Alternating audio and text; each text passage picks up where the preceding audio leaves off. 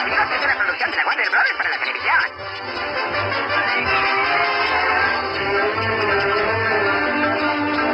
Bienvenidos sean a esta nueva edición del Flimcast. Esta vez de nuevo en solitario con el Pastor Salas. ¿Cómo estás, Oscar Salas? Muy bien, muy bien. ¿Qué tal todos? Un saludo afectuoso en estas cuarentenas cuarentenadas, a distancia pero felices. ¿Cómo, cómo te ha tratado la cuarentena a ti y a los tuyos, Oscar Salas? Mira, debo decir que no me quejo.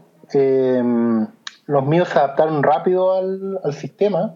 Creo que nos ayuda mucho tener un, un espacio adaptado ya a, a nosotros, ¿cachai? Somos muy de casa, entonces nos hemos adaptado bien y la verdad estamos haciendo cosas que no habíamos hecho nunca, así que es cuático ver cómo los niños descubren los Simpsons. Eh, ¿Qué más descubrieron el otro día? Están así como vueltos locos. No, pero principalmente esta última semana ha sido de mucho ver Simpsons. Hemos estado repasando con el más chico sobre todo, que no lo había visto nunca. Y ya se aprendió memes de memoria, es como muy aplicado. Ay, que acá que sigue, estamos sigue, sigue siendo transversal los Simpsons entonces. Impresionante. Hoy día, por ejemplo, el hermano chico le mostraba al hermano grande eh, el capítulo de quién disparó al señor Burns, parte 1, parte 2. Y muy emocionados ellos ahí cambiando los discos del DVD para verlo, resolver el misterio, weón. Qué joyaza. No, ya incluso te- tenemos memes cruzados, ya eso es muy bonito, weón. Yo creo que eso, eso es muy bonito de, de pensar que hay cosas que pasaron en la cuarentena que se tienen que quedar para toda la vida y son cómplices, pues. Son cosas cómplices. Que te vas a acordar así cuando seas viejo. Qué bacán. ¿Te acordás de la cuarentena del año 2020 cuando tú decías, ay, eso es peor que tu canción del perro muerto? Y yo respondía, ay, sí, no le gustan los perros. Cosas así, ¿cachai? Que la Todo muy raja. Oye, ¿tú cachai, estamos- tú cachai que ese, ca- ese capítulo fue un cliffhanger así que de una temporada para otra y que mm, nosotros en la tele... mismo, eso mismo. Nosotros en la tele las dieron juntas, dieron una detrás de otra y no nos dimos cuenta. Sí, pues sí, comprar la, la temporada en paquete, pero claro, impresionante haber esperado un año entero para saber quién mató al señor Burns a lo Dallas, pues esa otra historia más vieja todavía. Sí, bueno, pues que, es que ¿No? lo- los Que era- era- son vieja escuela, pues sí, pues quién mató a. quién le disparó a JR, era el. el- Disparado a JR. que fue un fenómeno también hecho, televisivo, el- pop. Sí, pues cuático, pues, cuático así, impresionante. Y no, no, y estaba muy bien, estaba todo muy bien logrado. De hecho, era repasarlo de nuevo, a veces hay que explicar chistes, pero, sí, obvio, pero, pero sigue siendo... al, al parecer esa weá fue un fenómeno también en los Simpsons y los locos pusieron un concurso para que la gente adivinara quién había quién le había disparado al señor Burns. Al, al cual tenían que escribir sí. cartas y, y al parecer Sí, una sí. pura persona le achuntó. Onda de miles de cartas. Un puro weón dijo, fue Maggie. Pero, Que obviamente era. que ese, ese tiró un chirolazo, weón, Sí, porque no había pero- cómo. era cualquier weá, pero igual, igual me da mucha risa que alguien, alguien haya adivinado. Creo que hoy día no, no. Puta, internet convocaría a tanta gente que ni cagando sería una respuesta mucho más masiva. No, Oye, pero me gusta que estemos hablando De dibujos animados y de unir a la familia. Porque, bueno, ya como vieron el título de este podcast, ustedes verán que acá la línea editorial está súper preocupada de la contingencia, del rating, queremos ser populares. Entonces escogimos Looney Tunes Back in Action, una película del año 2003. del año 2003, Ya. una animación O sea, con acción por- real. Sí, pues. Dale, dale. En la línea de otros grandes como Space Jam o Quien engañó a Roger Rabbit. Y no hay más. Y no hay más. Las únicas películas donde han salido Sí. los Looney Tunes. Y mira, yo te voy a ser muy honesto, Oscar Salas. Yo el otro día dije, Ah. eh, Elisa, veamos esta película, porque la Elisa conoce a los Looney Tunes por Gremlins. ¿Cachai? Que en Gremlins 2 parte con una cortina Ah. de Bugs Bunny y de Duffy, Lucas para nosotros. Y, y ahí como que pre- pre- eh, permeó para ella así ese, ese tipo de personajes, porque después yo le mostré otras weas. Pero acá está esta película, entonces le dije, oye Elisa, veamos esto. Y empezó, y como que mantenía su interés por algunas cosas, ¿cachai? Como por Box Bunny, por estos personajes que conocía, porque en una parte aparece el viejito que aparece en Gremlins. A la Elisa ve harto Gremlins, le gusta harto esa película.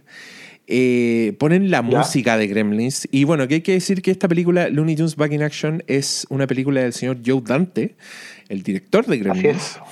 Y, y lamentablemente, yo creo que esta película, puta, te diría, en- si me sintiera más poético, te diría que fue el canto del cisne de la carrera de Joe Dante, pero más bien fue como el estertor agónico, como que no tiene nada de canto de cisne. Después de esto, eh, el loco ya como que se perdió definitivamente del cine, esta película le fue como el hoyo. Eh, el, el- bueno, igual venía de capa Sí. caída, pero acá después de esta película ya como que no volvió a dirigir cine, no volvió a dirigir grandes estrenos, se quedó en la tele, eh, haciendo weas que le gustan y, y el loco nunca ha querido referirse a esta película, que no habla de esta película. eh, ¿En serio? ¿No habla la, la dura. Al parecer Warner le cortó heavy las alas, no le dejaron hacer lo que el weón quería, entonces el loco lo pasó, lo pasó pésimo. Pero que así todo haya chispas de genio en esta weá, a mí me hace, me llena el corazón de alegría. Y como la vi con la Elisa ese día y, y- y vi cierta escena y dije, debería hablar con el Oscar Salas de esta película, porque si hay... Mira, hay muchas weas que no funcionan en Looney Tunes Back in Action. Yo creo que hay varias secuencias en que Joe Dante está en piloto automático. Yo creo que a los actores les importa una raja. Onda Gina Elfman, todos esos locos están así como... No sé si te diste cuenta, pero tiene, tiene una energía rara la película. Como que los weones están así Sí, sí, Me- sí. están medio- Vamos a hablar de eso harto rato. Sí, están de capa caída, pero al mismo tiempo tiene una banda sonora permanente así de dibujos animados encima, ¿cachai? Que estas bandas sonoras de Looney Tunes, porque subrayan todo, ¿cachai? Y con unos actores que están en esa, como que la weá no funciona, no empieza a funcionar. Pero tiene unas secuencias donde hay tanto amor justamente por los Looney Tunes que yo dije, oh, está- con esto vamos a hacer hablar al Oscar Salas, que yo te he visto tus tweets sobre Looney Tunes, he visto tu admiración eh, y, y hay que hacerlo, así, rescatemos estos monos, loco, estos monos son increíbles, son de los tesoros que tenemos en la cultura popular y creo que no los pescan tanto, weón. Creo que Looney Tunes pasa colado, como que ya están medio olvidados. Así que yo ahora te doy la palabra, Oscar Salas. Bueno, de hecho, cuando yo tuve la, la fortuna, digamos, de, de estar en, en Orlando hace unos años, eh, en los parques temáticos, Universal, Disney, y veí las franquicias ahí, y, y uno se agarra la cabeza y dice, ¿cómo es posible que Warner, Warner Brothers, con todo el patrimonio que tiene, partiendo por Harry Potter, que hay un parque de Harry Potter, pero no es de Warner, está arrendado, ¿cachai? Warner arrienda su, su patrimonio para que otros ganen plata con eso. Eh, y que no haya un parque Looney Tunes a mí me parece, bueno, está llegar y tirar y, y recoger, digamos.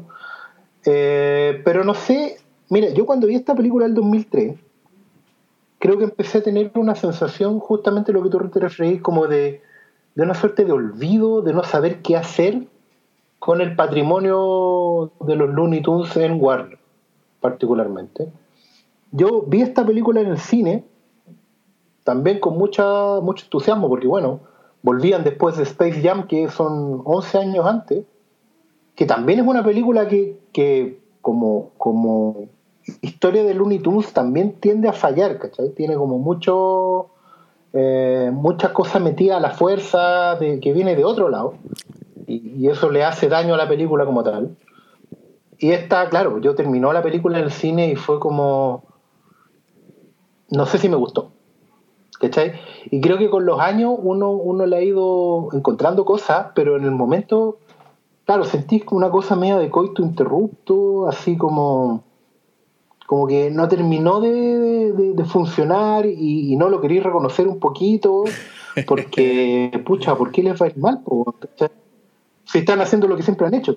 Pero claro, tú te empezás a dar cuenta de que fue como la última gran película de Dante, si no me equivoco, la última banda sonora de Jerry Goldsmith.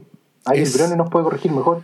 No, te lo Eh, corrijo eh, yo aquí mismo. Es la última es la última banda sonora de Jerry Goldsmith y, y es un poco más terrible que eso porque el loco no alcanzó a terminarla eh, porque estaba enfermo, como estaba mal de salud, entonces le faltó música y la música la rellenó el señor John Debney, que es otro compositor que igual ya ahora tiene como una carrera así eh, en sí mismo, pero que acá aparecen los créditos, es como música adicional, pero en verdad One terminó la, la banda sonora, así que es como, No Es una partitura, claro. sí, es despedida de Jerry Goldsmith, es despedida de Joe Dante, y puta, él es despedida de Peter piensa lo que Graves. pasó después con. Claro, y lo que pasó con Brendan Fraser después, con Gina Elfman, que estuvieron, han estado baneados de Hollywood por décadas ya. ¿Cachai? Eh, no tanto Steve Martin, porque como ya tenía una, una carrera, pero igual después yo no lo he visto haciendo más cosas. Eh, como que todo en así termina siendo medio, como tú decías, canto cisne, ¿cachai? Medio funeral. Sí. Como que todos están quemando sus últimos cartuchos, o incluso sin saberlo a lo mejor. Eh, incluso, no sé, ya esto es una tontera, pero el, el- el- el luchador que sale, que es Bill Goldberg. Eh, también es un luchador que pues salió medio defenestrado de distintas compañías, como que nadie lo quiere mucho. ¿cachai? También le, le hacen como la ley del hielo, así. como que todo el mundo en esta película es rara la, la energía, como tú decías. Pero efectivamente, con todo eso, y, y yo también siento que un poco el estudio le quitó el piso, me acuerdo en esos momentos. Como que la promoción era rara, era cruzada, era como medio un piloto automático, porque mm, no había tanto merchandising, ¿cachai? Todo, No, po. Era como Y, y- los monos salían atrás de otros. El, el- es que mira, yo te, yo te puedo hacer como un resumen de la historia, porque al parecer el Joe Dante hace rato quería hacer weas con los Looney Tunes, ¿cachai? Y acá es hermoso porque nos da un Ya. poco la excusa para hablar de Joe Dante. Que Joe Dante, por ejemplo, el humor de Gremlins, onda, cómo se comportan los Gremlins, por ejemplo, es una lógica de Looney Tunes, Sí. ¿cachai? Son personajes que solo existen para molestar al otro, al prójimo, que son indestructibles, como que las leyes de la física no responden a ellos, ¿cachai? Tienen una, una puta, es que es como un estado. Encuentro yo que los Looney Tunes son como un estado mental más que otra cosa, como es este, esa lógica culiada de Looney Tunes. Y bueno, Joe Dante lo primero que el loco propuso fue, porque el one estaba súper bien instalado en Warner, si el one tenía estos taquillazos, al loco le rogaron que hiciera Gremlins 2, ¿cachai? Entonces el one tenía piso como para proponer proyectos. Y el loco propuso hacer una biopic de Chuck Jones, así de heavy, como el, es el, el animador que le dio el gran impulso a, a- a los, a los cartoons y a los Looney Tunes y a otros cartoons más, porque también después hizo Sí, la leyenda. Jerry, La leyenda, sí. Bueno, es una leyenda. De hecho, el loco tiene un cameo en Gremlins, como un loco que mira los dibujos que hace el protagonista y le dice, oye, tienes talento, muchacho. Así es un, es un, es un homenaje bien, es un homenaje bien poético. Entonces el weón quería hacer un biopic de esto, le dijeron que no, y después el loco ve Space Jam y Joe Dante odió Space Jam. Y Sí, el claro. motivo por el que weón odió Space Jam, y yo estoy muy con él, es que él dijo la personalidad de los personajes de Looney Tunes en esa película valen callampa, da, valen mierda. Eh, y el loco con esta película quería hacer la anti-Space Jam. Así se refería como a esta película. Cuando decía voy a hacer una anti-Space Jam. Igual tú desde el principio te das cuenta que esto es más Looney Tunes que una guay inventada, que es lo que hacía Space Jam, que usaba como los monos nomás. Te das cuenta que parte con un corto de Looney Tunes. Los personajes tienen la personalidad que tienen los originales. Pero al parecer él se fue encontrando con el problema de que los monos eran demasiado incorrectos para el momento. Entonces el estudio le empezó a quitar piso. Le empezó a decir, no puedes hacer esto, no puedes hacer esto. Exigió reescritura de la weá con la película andando. Eh, le cambiaron el principio, le cambiaron el final y llega un punto en que Joe Dante ya empieza a decir esta weá es lo peor que me pasó en la vida y, y, y con, y con su codirector, porque esta película tiene un codirector que es el señor que está a cargo de la Sí, animación. eso te iba a decir. Básicamente, a los Ya. dos les pasó lo mismo. Los dos sufrieron, los dos putearon, los Ay. dos se refieren a esta película como a lo, puta, una weá muy linda que no, que no fue.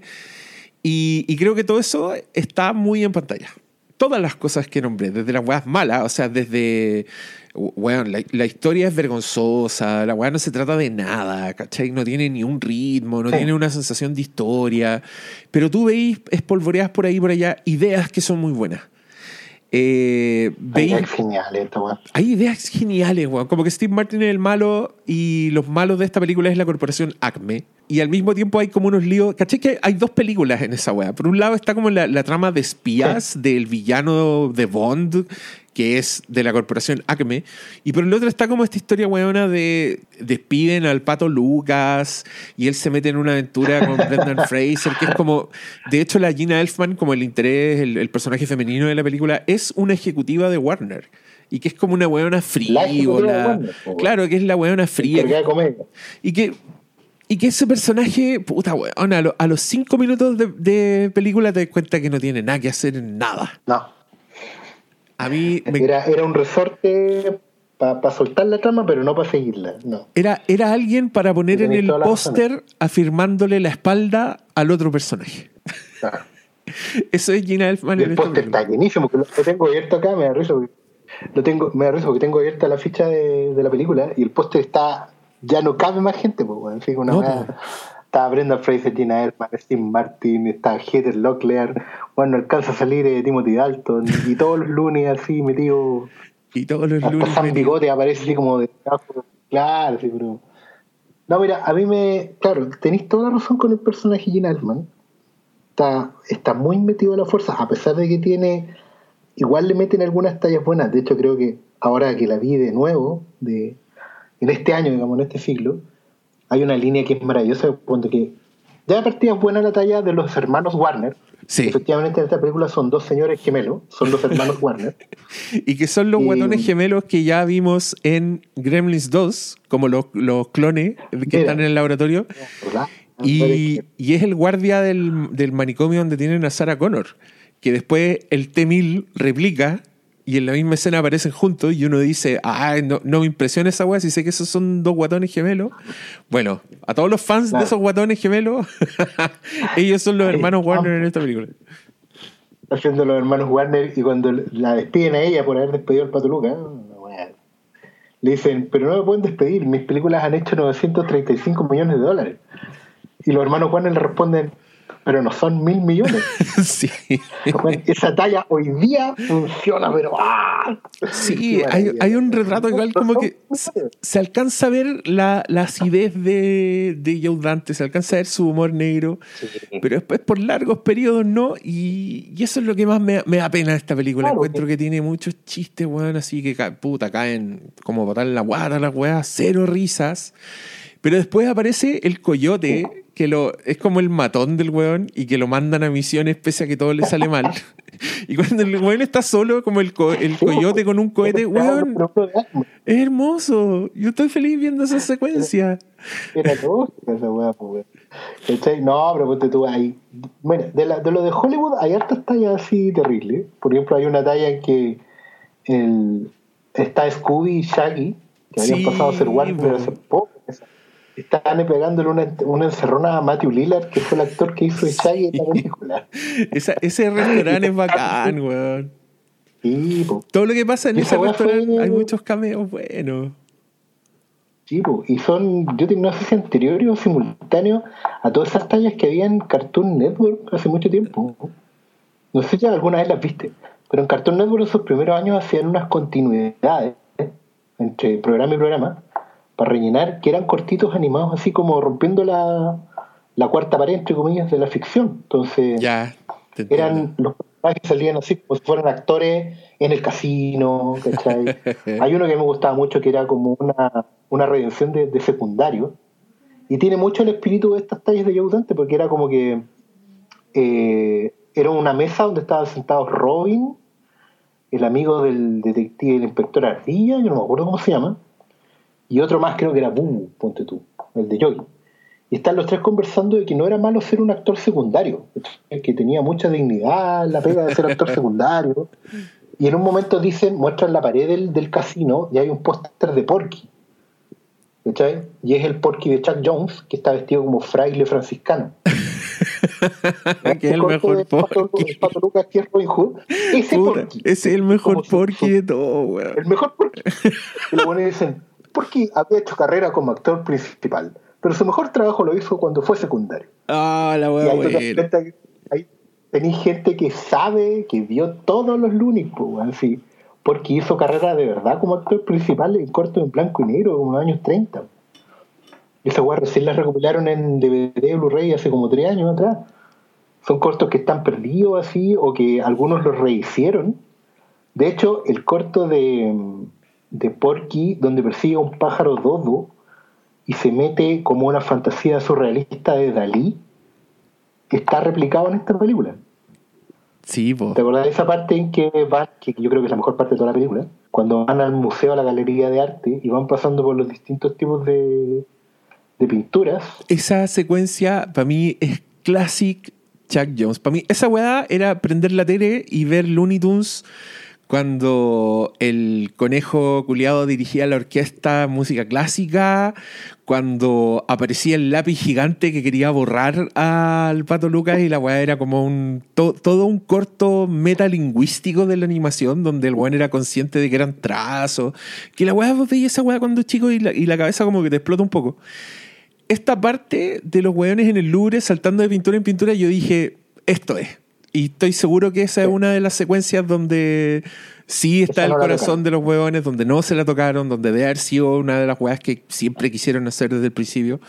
Porque, mm, Sí. porque es hermosa, weón. Sí, a mí me encanta. Bueno, es que la trama culiada weona de esta película lleva a los personajes como que hay una pista en el Louvre, entonces los buenos van a. Y el Louvre queda como al frente de la Torre Eiffel. Está vacía la weá. la Mona Lisa está desocupada, como que ellos se pueden acercar a verla. Y hay cuadros, puta, y hay cuadros famosos. Como que en este mundo, el Museo del Louvre, donde Sí. están todos los cuadros famosos, que en la realidad obviamente están repartidos en 17 museos distintos. Sí, no, acá está todo el mismo pasillo, uno al lado del otro. Y llega. Henry Matisse, Sí, pues, de Munch. hay un. Se meten al grito de Munch, se meten al, al- a los relojes derretidos de Dalí, se meten al puntillismo, al puntillismo de. Ah, de esto. de Henry Matisse. de lo- no, pero el- no, no es Matiz. ¿No? Ah, ya, filo. No, no. El- pero se, Ah, pero se pero meten a un cancán, a un cancán de, de gas también. Ah, sí, la, sí, de, sí, como de gas. No, pero al final cuando explica lo que es el puntillismo, le dice la técnica de pintar con puntitos y los sopla. Y sopla a Elmer, que todavía está como puntillista, y salen volando. Y ahí muere, pues no vuelve a salir. No. ¿Sabes que a propósito de eso, de la, de como del salto de trama, también hace unos años, no, igual como unos 10 años atrás, onda, nos conseguimos con, con mi cabro chico para, para la PlayStation 2 el juego de esta película. Oh, ¿Cachai? ya. el juego de esta película es igual. Y ahí entendís que la lógica de videojuego, porque los personajes van saltando de un mundo a otro, porque sí. Claro, y en el videojuego tiene todo el sentido del mundo, porque son distintos escenarios, ¿cachai? Tiene un escenario con Marvin el Marcial, tiene un escenario entre el estudio, tiene un escenario de los cuadros, pero, pero claro, ahí entendís que un poco la película versus el videojuego no sé qué fue primero, no sé qué vino después, no sé qué, qué sacaron de un lado para otro, pero obviamente lo que no funciona en un lado es porque es nativo del otro. Y es súper raro verlo así, porque efectivamente en, la, en, la, en el videojuego había como samples de la película, así como frases, cosas así. Ponte tú la talla de. No sé si te fijaste cuando está la corporación Acme y presentan el personaje de Steve Martin, que era el. ¿Cómo se llama? El, el señor Codicia, algo así. Tenía un nombre así como. Sí. el Mr. Chairman, el señor. El señor. El señor del El señor, pre- señor presidente de la corporación. Sí. Exactamente. Y el bueno en un momento prende como la pantalla gigante que tiene y sale un corto del año La Corneta. Ya Es menci- ya un- mencionado un- en un este podcast. Sí, el Merry Melo de I Love to Sing, po. Sí, po. Y esa weá salía en el juego también así sampleado. Era un sample, tal No, güey. Tú Ah. pasabas una parte, una pantalla y salía el cortito. De ahí me obsesioné con buscarlo hasta que lo encontré en un DVD en un supermercado y fue muy feliz. Una de las últimas búsquedas arqueológicas que he hecho de algo en DVD porque fue muy bizarro encontrarlo. ¿Te acordáis cuando íbamos al supermercado? Sí, qué tiempo aquí. El supermercado tenía un, una, un cajón lleno de DVDs que no quería nadie que venían de Argentina. Y, había, y de repente había uno. Yo ahí me compré el hombre elefante a luca y media. Sí. Si eran así como, oye, pero estas cosas de Warner, nadie quiere, te las vendo en 100 pesos. O la otra me contaron una historia así. una historia así como de, de fin del mundo del formato físico. Pero no puede servir para otro podcast. Pero la cuento igual. ya la anunciaste, tenéis que contarla. ¿no? Que una vez, así como en estos pericuetos de las empresas que abren y, cierran negocios, como estamos pasando ahora, digamos, como hace unos años, ¿Ya? una crisis del creo que en Chile. Traían material de Argentina y Argentina cagó y toda la. Y había bodegas completas con containers de, de películas que nadie quería. Pero películas buenas, lo que pasa es que eran las mismas que vendían en el supermercado, pero que no, les hablamos. ¿Okay? Ciudadano Kane, eh, puta, tírate una película buena y estaba. Y no, no había dónde venderlas. El supermercado ya no las quería porque las consignaba, ¿cachai? Y habían dejado de vender, le estaba devolviendo todo. Y aparece un empresario de disco, de música. Ya. Y ya, ¿cuánto las quiere comprar? Sí, te compro todo el container. ¿Y cuánto me da? Eh, no, una luquita, así a la distribuidora. No, te doy 100 pesos por película. Oh, 100 pesos por original, nueva, ¿sí? 100 pesos por película. Y hasta hace poco, hasta antes de todo esto, catástrofe mundial, si tú paseas ahí por Santiago Centro, por ahí por Estado, había un negocio, una disquería que te vendía 100 películas más un DVD como en 70 lucas. oh, todavía, todavía están los remanentes. Por lo menos hasta antes del 18-0, el 18 estaba la promoción. como- Oh, Dios mío. Y uno pensaba que era un pendrive pirateado con películas y no, eran 100 películas originales y igual las compró en 100 pesos. Oh, de, más, de más que ahí había weas de, de Looney Tunes. Más, más, pues, sí, hay, hubo varios compilados en DVD de, de material clásico restaurado, a pesar de que muchos echamos de menos los doblajes más clásicos, que eran un cuento aparte igual de los Looney Tunes, el doblaje original, eh, porque lo- los hueones que los doblaban eran unos genios. Y igual que como pasaba con Dónde está el piloto, eh, había chistes que eran tan buenos en español como en inglés, a pesar de que no fueran los mismos. Pero, No, y que la- te yo- acordáis tú. Yo lo que me acuerdo de esa weá es que tenía algo que igual encuentro que se ha perdido un poco. Tenían como identidad sonora. No sé si me entendís, pero tenían como un, un tipo muy definido de voz, de, de léxico, que era como un trabajo así de doblaje a otro nivel. Y, y, y son weas que se te terminan grabando a fuego, ¿cachai? Como que, y se te graban tan a fuego que ya dejáis de ser consciente de la weá hasta que como yo meto el Blu-ray de Platinum Collection y escucho ese doblaje, que es como un doblaje nuevo de la weá. Y bueno, la, la magia no está. No, no, se pierde, sí, mal. De hecho, con mi, también con mi hijo más chico, que es más fan, hemos repasado cortos del Gallo Claudio, que es el que más sufre en esta web. Oh, Porque el Gallo más, Claudio bueno. tiene por lo menos, tiene por lo menos tres voces y dos eran de doblaje clásico. Y las dos eran muy, muy distintivas, tú tienes toda la razón en eso. Eh, porque estaba el primer doblaje del Gallo Claudio que imitaba al original, que es una especie como de gallo tejano, así como medio granjero, redneck total. Y otro que era más como, digo, digo, ¿cachai? Que era como una una, una idea loca del, del doblajista de, de ponerle así una voz como tartamuda, media, Claro. Y que quedó que perfecta. no se parece en nada al original. Y quedó perfecta la weá. El weón es muy desagradable como personaje, pero además tartamudea como tonto. Entonces con eso neutraliza lo desagradable que puede ser. Es muy raro, es muy, es muy, muy milagroso todo ese fenómeno del doblaje de los. Y aparte que tenían gente atrás que nosotros hemos nombrado también los podcasts como Tatar Bisú y un montón de gente que. Tatar Bisú ponte tú hacía voz de Luca y de Box Bunny. ¿cachai? Entonces, el, el viejo, que era el mismo que hacía los picapiedras. ¿cachai? Entonces, uno va reconociéndolo y va de repente sacando las tallas que hacían. Porque además, los primeros Looney Tunes, la onda, no, Merry Melodies, esas fantasías animadas de ayer y hoy, tenían mucha talla interna de Hollywood. po. Sí, po. Que es una weá que igual uno de repente reconoce en, esta, en estas nuevas adaptaciones, sobre todo en Back in Action, porque tienen mucha talla así como interna de, del estudio, de los actores. A mí nunca se me va a olvidar la weá del Pato Lucas diciendo que esto nunca le sucedió a Errol Flynn. Lo hice como tres veces en un corto de Donde donde Hood, está tratando sí. de venderle un guion a un, a un productor y hace puras adaptaciones clásicas, pues, así como de Qué hermoso. Pimpinela Escarlata. Weón, pura weón. No, sí. De verdad, igual, claro, uno, uno en esta película también entendió un poco eso, creo yo. Que, que los Looney Tunes son una weá de otro tiempo. Y que es súper difícil tratar de metérselo a una nueva generación. Yo me acuerdo esa sensación en el cine. Como de que la película estaba como fuera de ritmo, así como. Perdón. Un poco así como, como las últimas cosas de Mel Brooks, así como que ya sentís que se pasó el tren así pesado y no logra andar con el con el tono de los tiempos, pero los viejos tienen magia ahí, ¿cachai? Perdón. ¿Tenemos que preocuparnos por estas toses, Oscar Salas? Eh, espero que no, eh, no me he tomado la temperatura. Es que es bacán porque es cierto lo que dices tú y yo creo que esa weá está muy marcada en esta película. De hecho, está explícitamente marcado. A mí una de las tallas que me gustaron fue cuando en ese, en ese mismo restaurante donde hay muchos personajes en una mesa está Porky con Speedy González.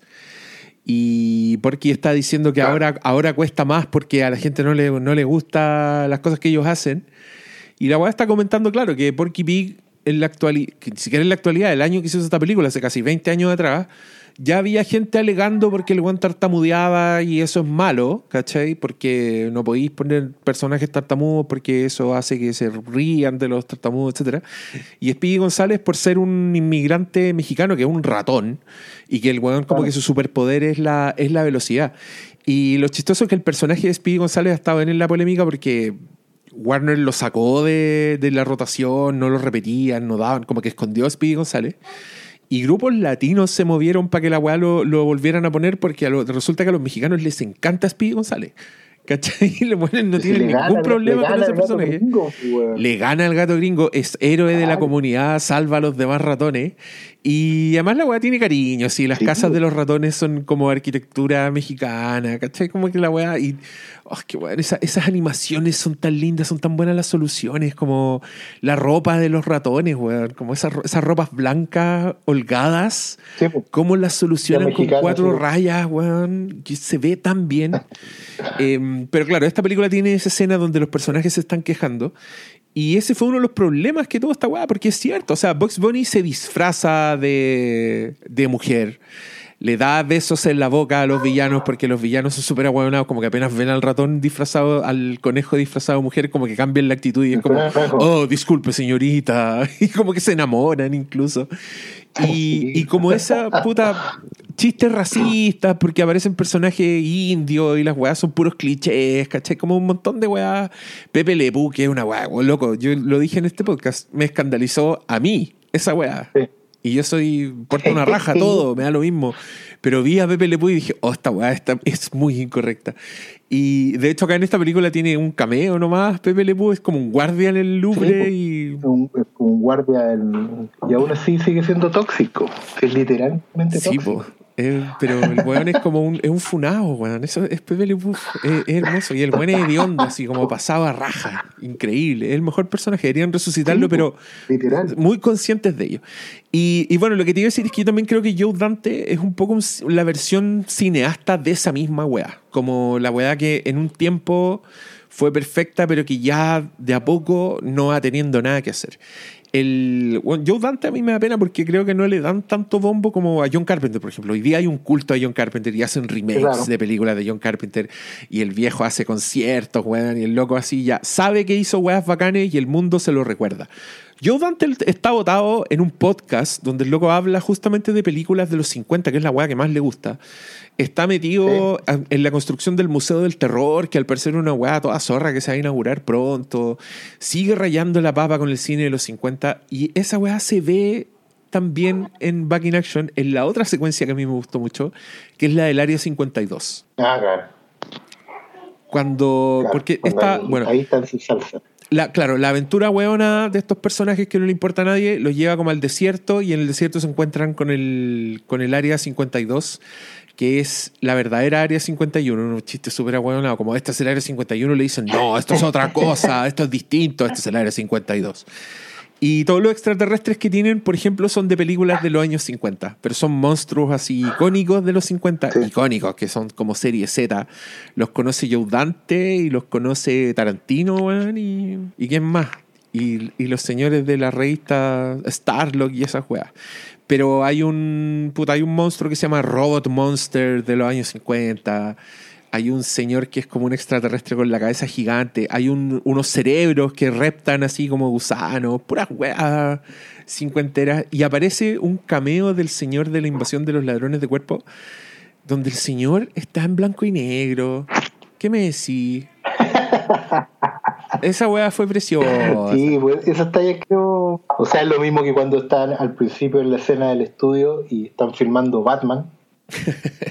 Batman, así, un Batman de Tim Burton. Sí. eh, y el director es Roger Corman. Roger Corman. completamente así.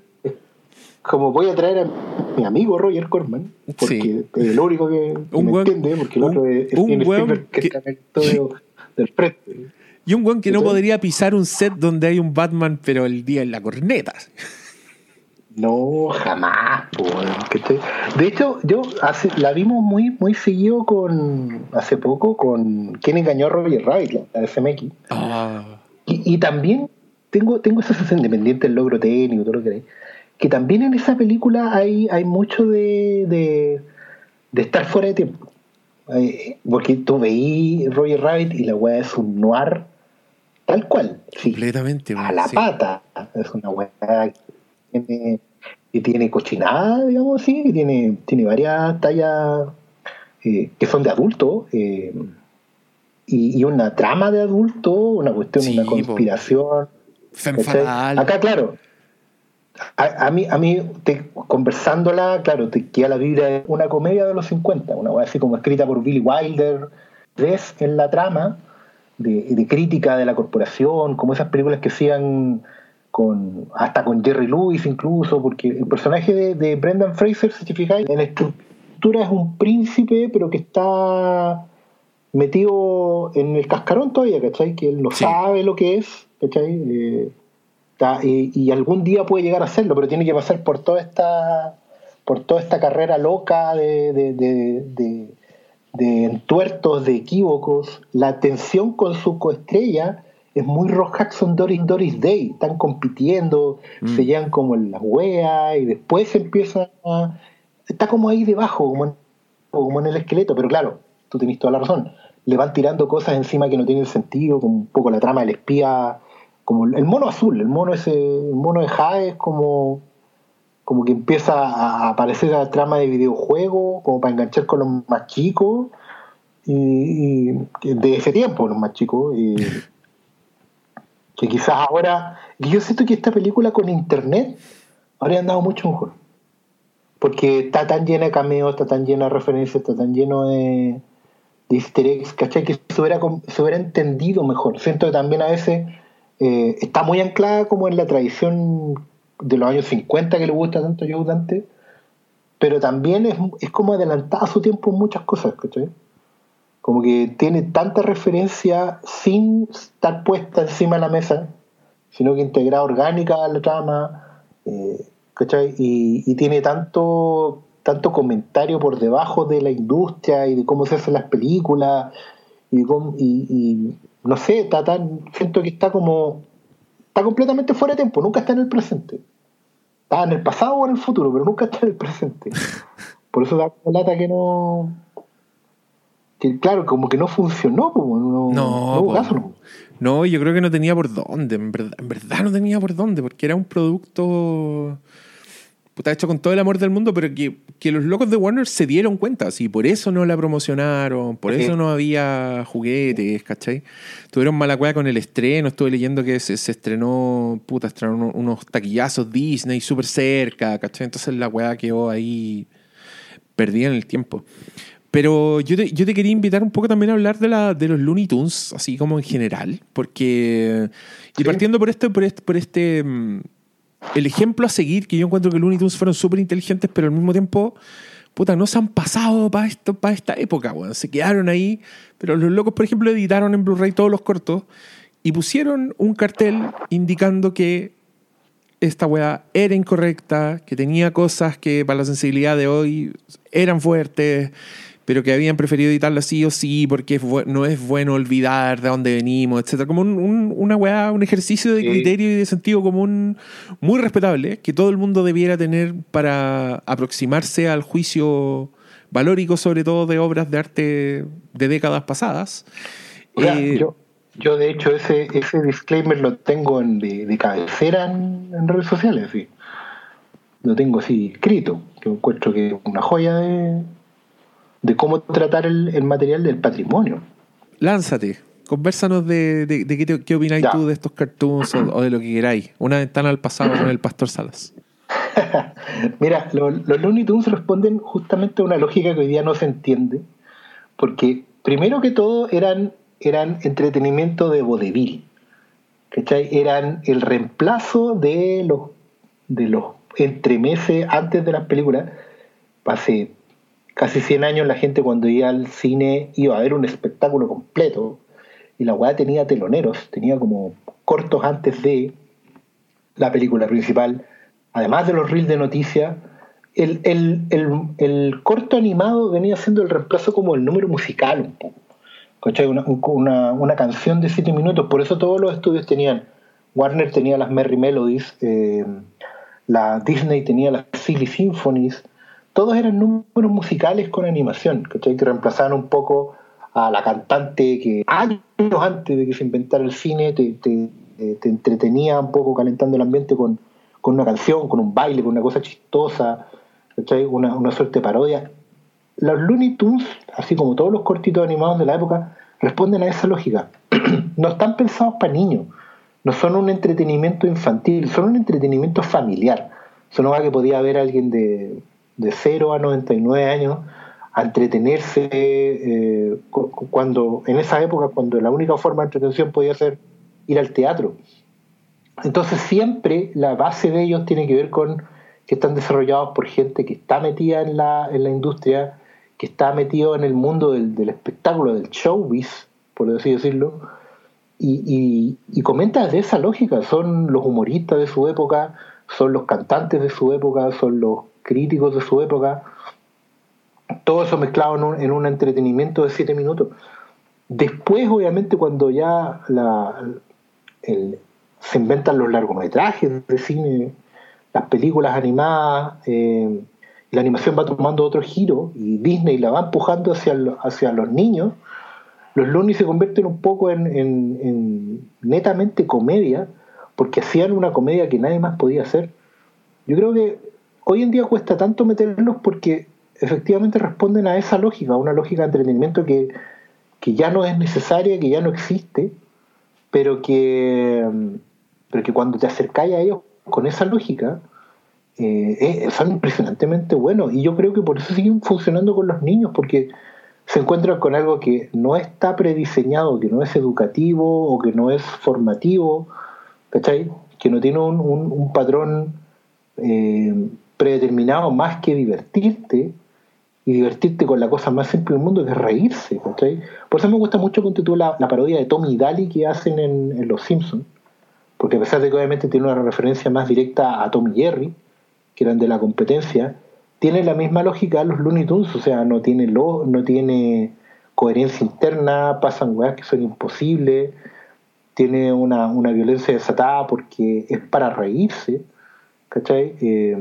van de, gag en gag, en gag, en gag con un ritmo endemoniado, eh, porque la animación lo permitía y porque los animadores también eran tipos completamente entregados a su pega en un tiempo en que ser animador era no una, una de las pegas mejor pagadas, pero sí era una de las más locas, o sea, supones de verdad, están encerrados todos juntos en un estudio, produciendo, creando.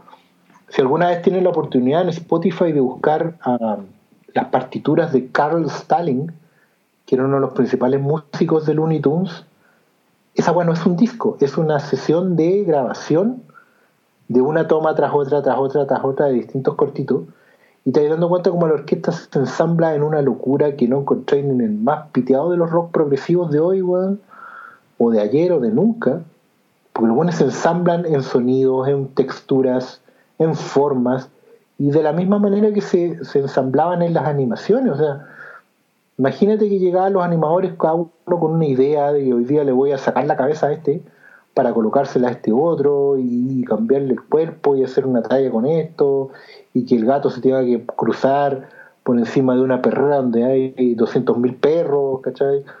O que el canario va a hacer que el gato no se lo coma porque se va a ofrecer a otro gato. Todas esas cosas, bueno, yo creo que ya ni siquiera se hace humor de esa forma hoy día en sitcoms o en libretos de humor porque está todo muy seteado por, por otras pautas porque son otros tiempos. ¿cachai? No, yo creo que en Los Simpsons fue el último lugar donde encontramos un poco ese, ese tipo de creatividad desbordada, de, con una idea detrás de otra, así funcionando como un tren a toda velocidad, y también tan llenos de referencias y tan llenos de, de guiños a su propia industria, a su propia estructura, a su propio universo. Yo creo que por eso cuesta tanto replicar hoy día los Looney Tunes, porque son fruto de un proceso largo de reflexión de los artistas en su época para un público que también hoy día no existe. Por eso, como no sé si habéis visto las nuevas versiones de Looney Tunes, así que se llaman como. ¿Cómo es que se llaman? Wabbit, creo que fue el último intento. No, no la he visto. Eh, son. Puta, tienen chispazos, porque de repente entienden un poco esa lógica de, de reírse de la industria moderna, de reírse de, del mundo donde estamos metidos hoy día, ¿cachai? Ah, incorporan, no sé, a veces elementos de reality show o de, o de televisión moderna al corto de siete minutos, pero, pero le falta, no sé, no sé, tripa, o no, o ya no es tiempo nomás, a lo mejor también hay que empezar a redescubrirlo de otra forma, empezar a revisar ese material de nuevo con otros ojos, no sé, igual me percaté yo que el año pasado salieron a la venta unas reediciones de los cortos de Looney Tunes, pero ahora venían con, con como que están separados los más antiguos, como en, en están orientadas para el coleccionista adulto. Eh. Dicen afuera así como, como aquí vienen los cortos completos sin censura y los cortos antiguos, eh, que no es porque sean eh, subidos de tono erótico o algo así, sino que porque tienen humor que hoy en día está completamente proscrito.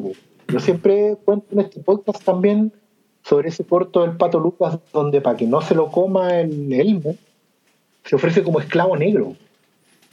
Él es un pato negro. Entonces se pone unos algodones eh, como en la cabeza y empieza a decirle, amo, amo. Y la le hace la talla de, yo voy a probar su comida para ver que no esté nada amo. ¿Cachai? Bueno, es un esclavo negro, un tío Tom de plantación de Luisiana, y esa es la talla durante siete minutos. Es una weá correctísima, sí. No por tipo, cuando hablan con los mismos indígenas americanos.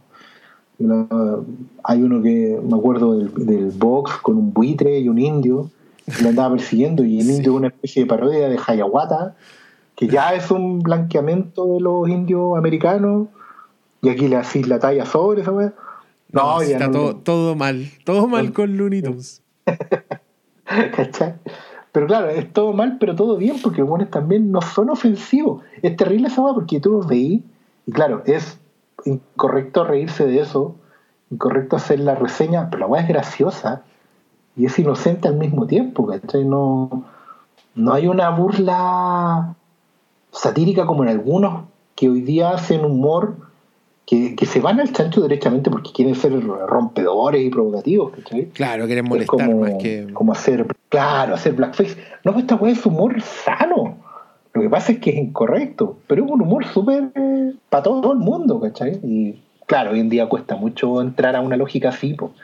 Tenéis que venir preparado como de no, de verdad son para el coleccionista adulto, porque tenéis que tener criterio formado. Tenéis que tener como puntos de humor encima, ya una trayectoria larga para entender los chistes de ese tipo. Bueno, y, de verdad yo te decía que siento que los Simpsons fueron los últimos que agarraron e, e, esa tradición de reflexión con la caricatura y el humor, porque también hoy día veis cortos de los Simpsons o gags de los Simpsons que ya tienen 20 años y son súper difíciles también de adaptar al, al mundo actual, po.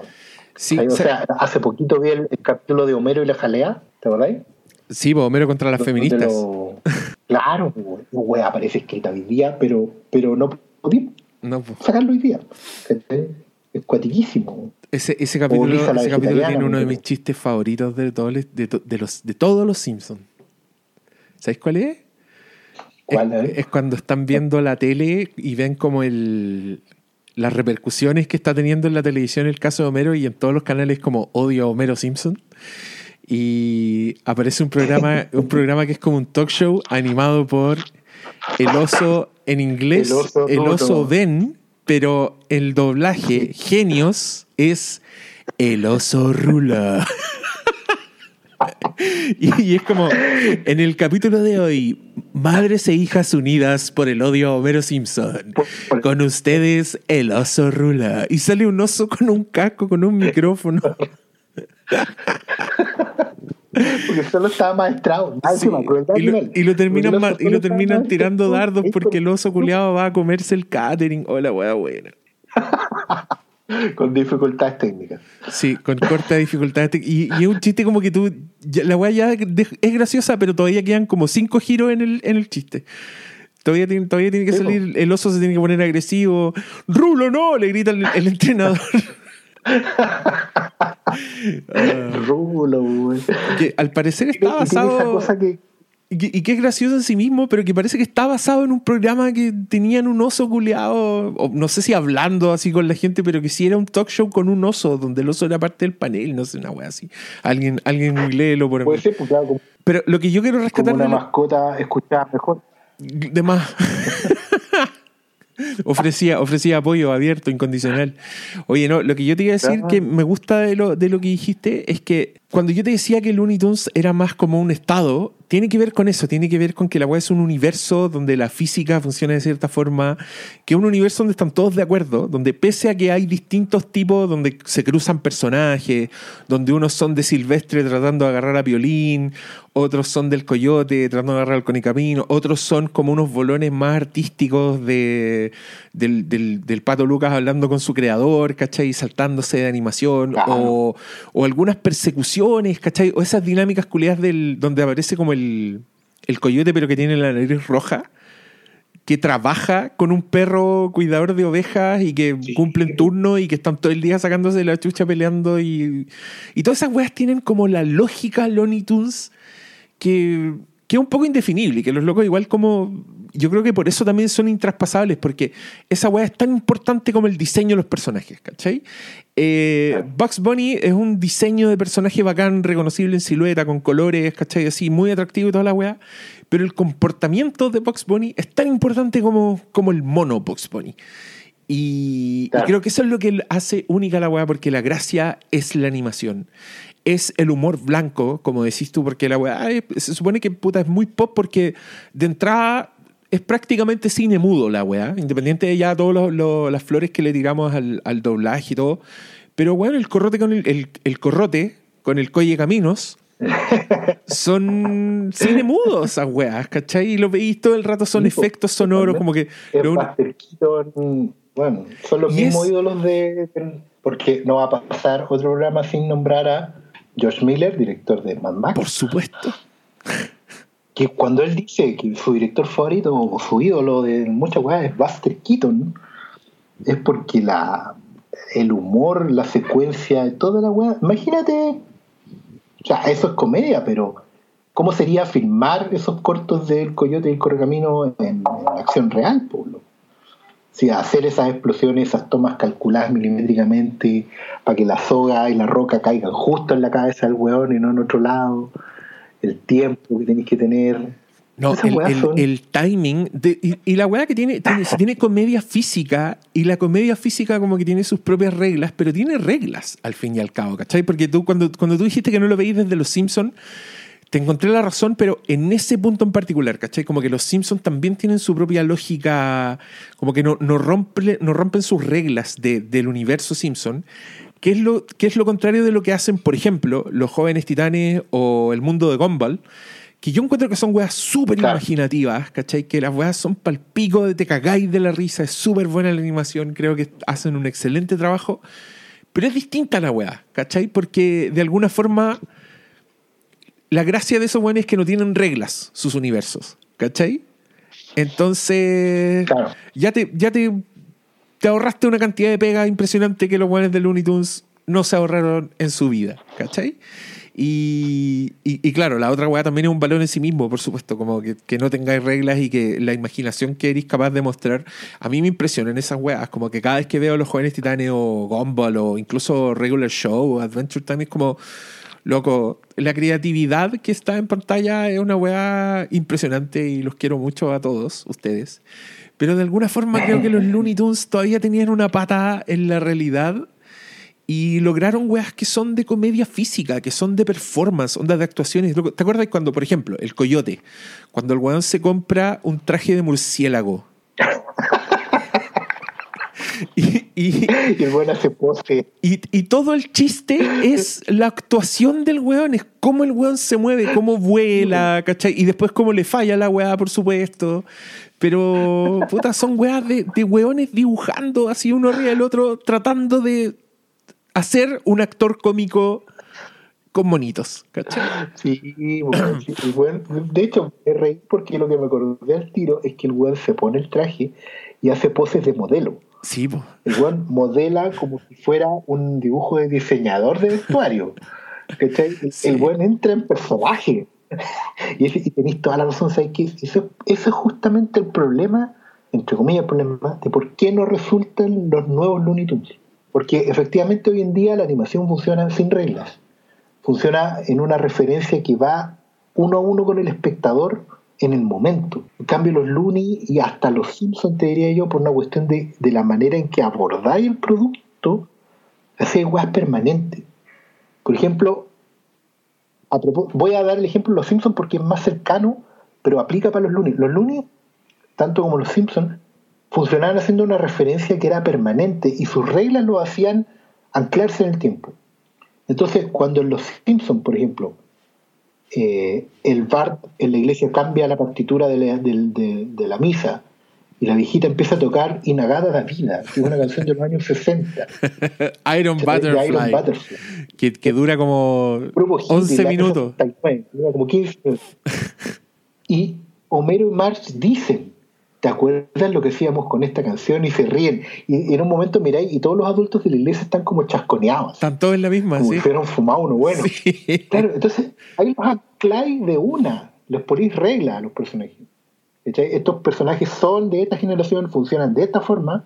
Claro, y cuando empieza a avanzar el tiempo, o cambiáis esas reglas, o, o, o termináis nomás. ¿cachai? De hecho, los Looney Tunes también tienen una época en que ya no funcionaban tanto porque se habían ido los animadores clásicos.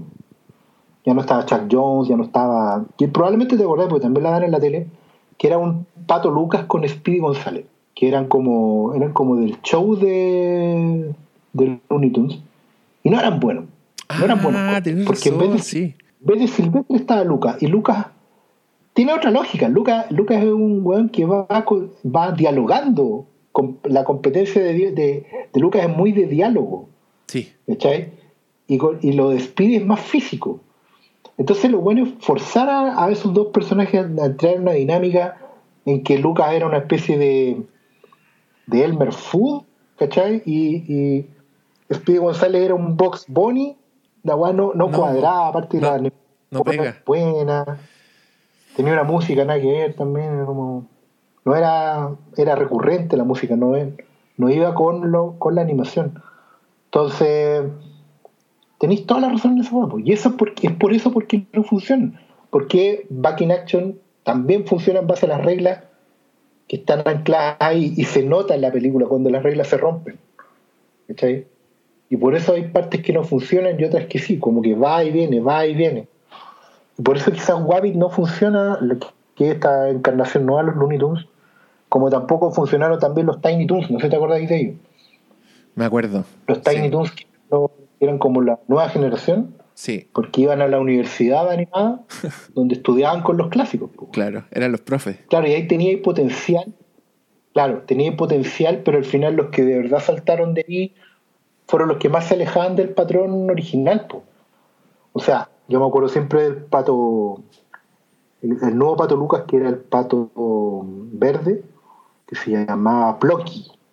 Eh, No era Daffy, era Plocky, pero Plocky era un clon de Lucas, entonces no funcionaba. Pero sí funcionaban, eh, terminaron funcionando eh, derivado un poco de ahí mismo el Mira, que era como la, la, la loca de la Elmer nueva, pero que estaba loca, que torturaba animales en el fondo.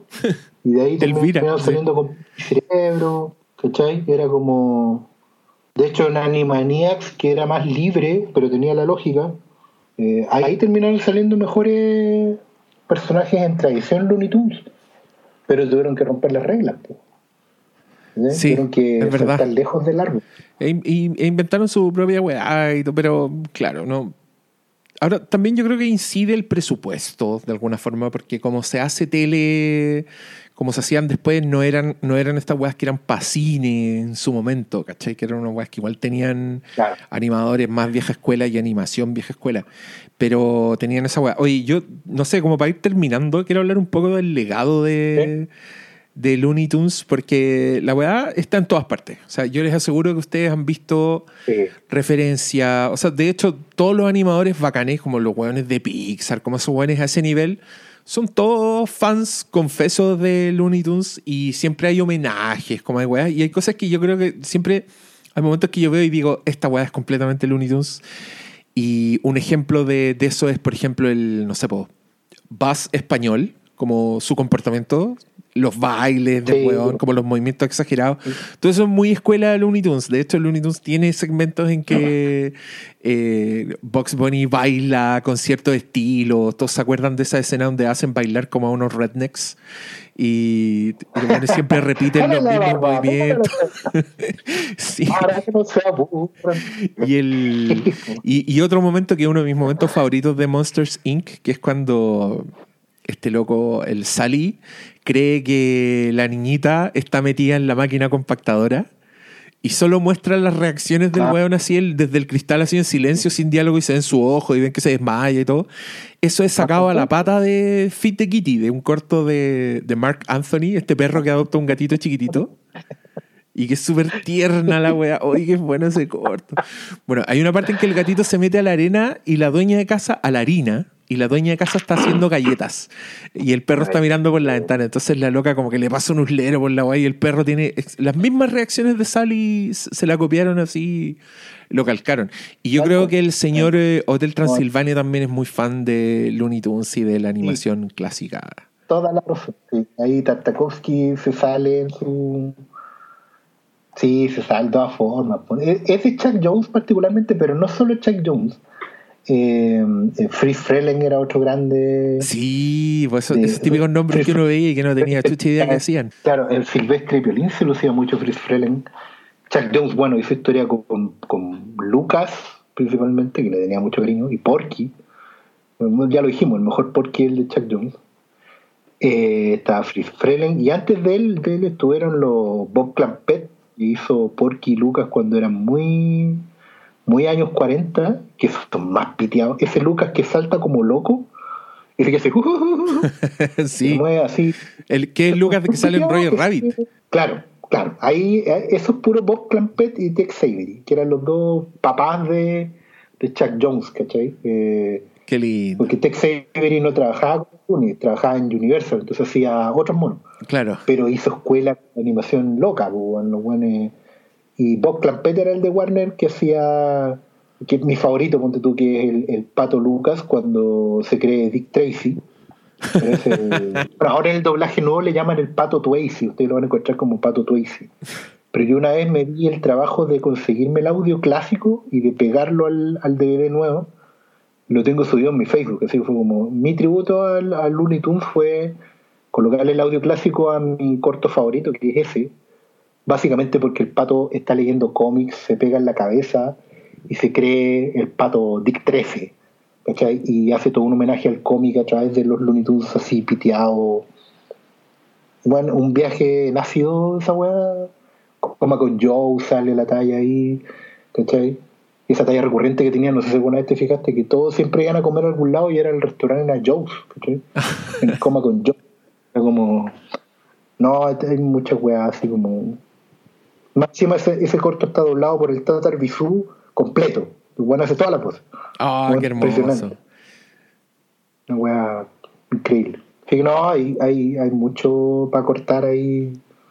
Y, y, y, lo bonito es que, claro, también no son tantos, pues entonces lo podéis apreciar en, en, en, toda su magnitud, que, que serán 250 cortos, una cosa así, que hicieron en 20, 25 años de pega. Si después ya era más reciclar y, y volver a, hacer montaje. ¿Tú te acordáis del, del, del, show de Porky? Sí, pues me acuerdo. Que, que lo daban como en los... Era, era como un refrito ahí, como que Hicieron, claro, inventaron, un, claro, inventaron la cortina y eran las mismas weas que las mostraban. No, pues los mismos de siempre. Pero hay clásicos ahí como está metido el, el Box Bunny haciendo Leopold con el cantante de ópera.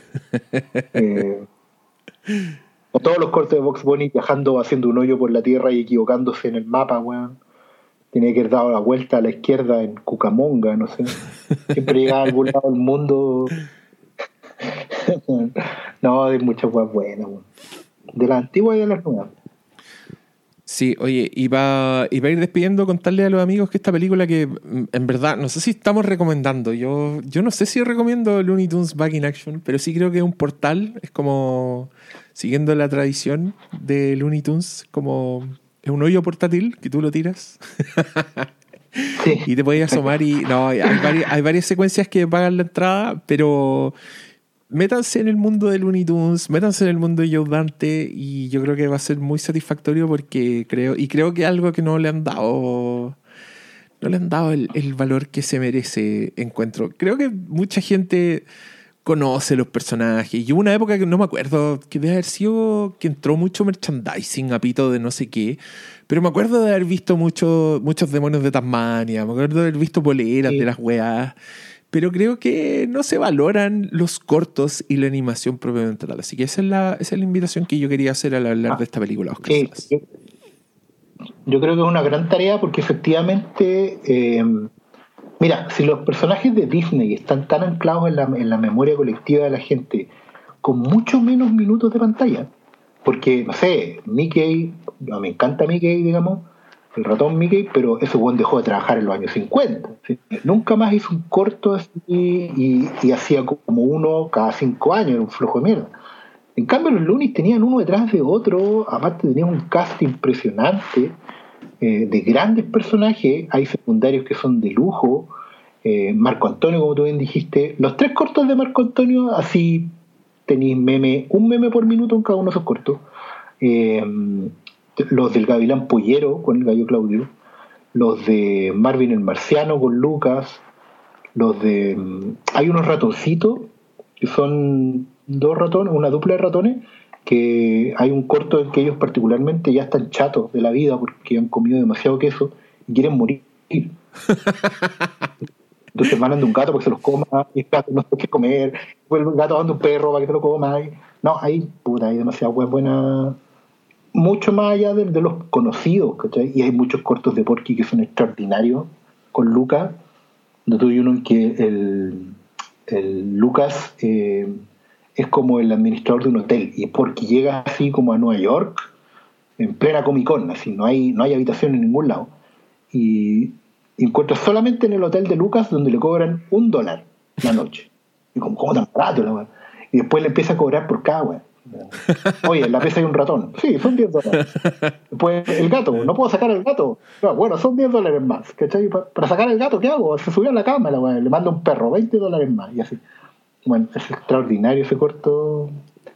Pero sí, hay, hay, yo creo que Back in Action es una buena forma de empezar a hacer retroingeniería. A mí me pasó por lo menos con el cortito de I Love to Sing, donde sale este buito que canta en pantalla. Sí. Que eh, sí, pues ya hay muchos más, pues hay personajes chiquititos que salen, igual que en Space Jam.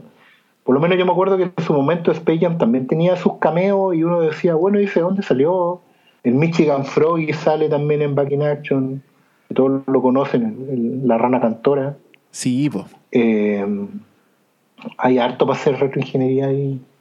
y descubrir lo bueno que siempre han sido los Looney Tunes. Hermoso. Y con esas palabras, con, este, con esta conversación sobre un producto tan vigente, tan de moda y tan puta, hasta va a tener 200.000 reproducciones, y ya lo sé al tiro. Pero ya, pa, sí, para las weas típicas tienen más podcast, así que que se quejan. Pero anunciamos al tiro que el próximo capítulo, qué bueno que estuviste acá tú solo, Oscar Salas, porque en el próximo capítulo no estarás, porque tú no estás Claro. al día con Better Call Saul y el próximo capítulo será... Y no, y no quiero correr tampoco, no quiero llegar así corriendo. No, no corras, no es para correr. Perderme detalles, no. No, Better, Better Call Saul no lo hice y fue una buena decisión. Sí, así que todos los que vean el final de la quinta temporada el próximo martes, esperen pronto ese capítulo. Y con eso nos despedimos. Buenas noches. Buenas noches, cuídense mucho.